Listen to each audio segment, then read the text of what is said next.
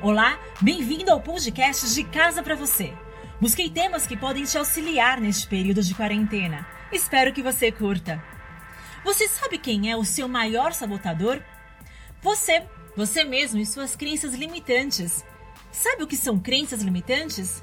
Crenças limitantes são as interpretações e os pensamentos que assumimos como verdade e que impedem ou restringem nosso desenvolvimento.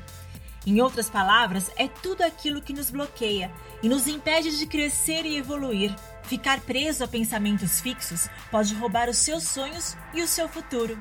Hoje, a conversa é com a Tatiana Melete, Master Coach da Light Consult. Bem-vinda, Tatiana! Para começar, fala pra gente quais são as crenças limitantes mais comuns que aparecem na nossa cabeça. Bom, vamos lá então com alguns exemplos.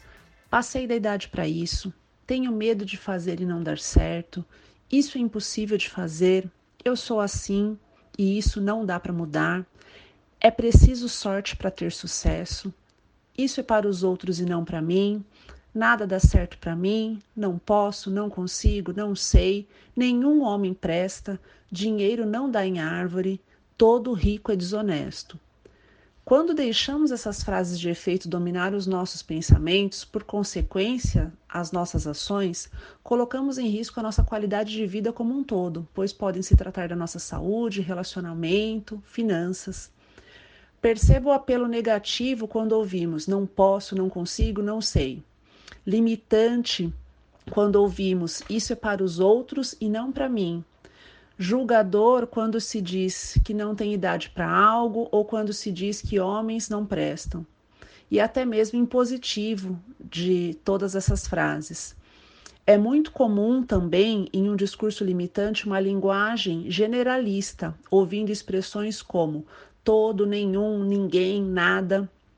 Muitas vezes as pessoas sequer se dão conta disso.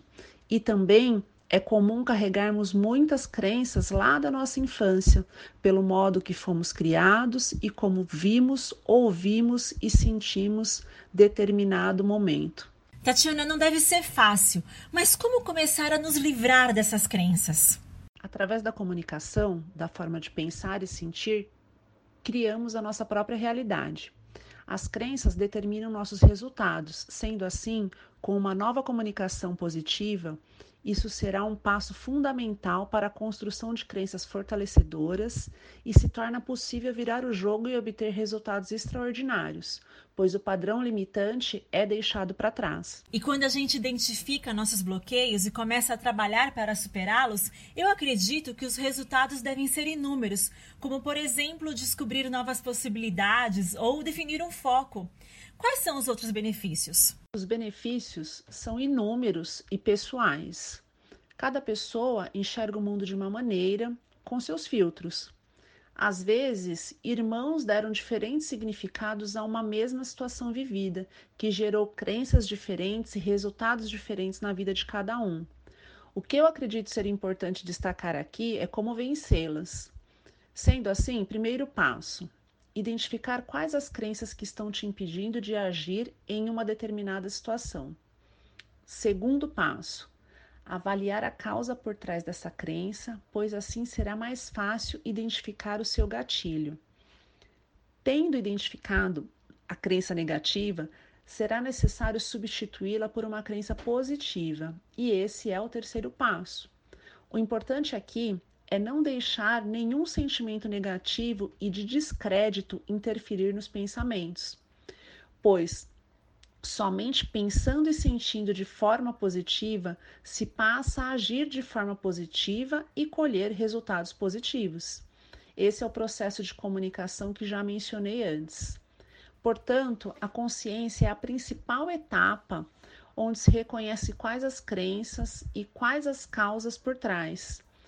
E depois se atentar a uma comunicação correta, que é pensar, sentir e agir de uma forma positiva, praticando isso com constância até que a crença positiva passe a fazer parte de você naturalmente, eliminando assim os pensamentos e sentimentos tóxicos que estavam limitando os seus resultados.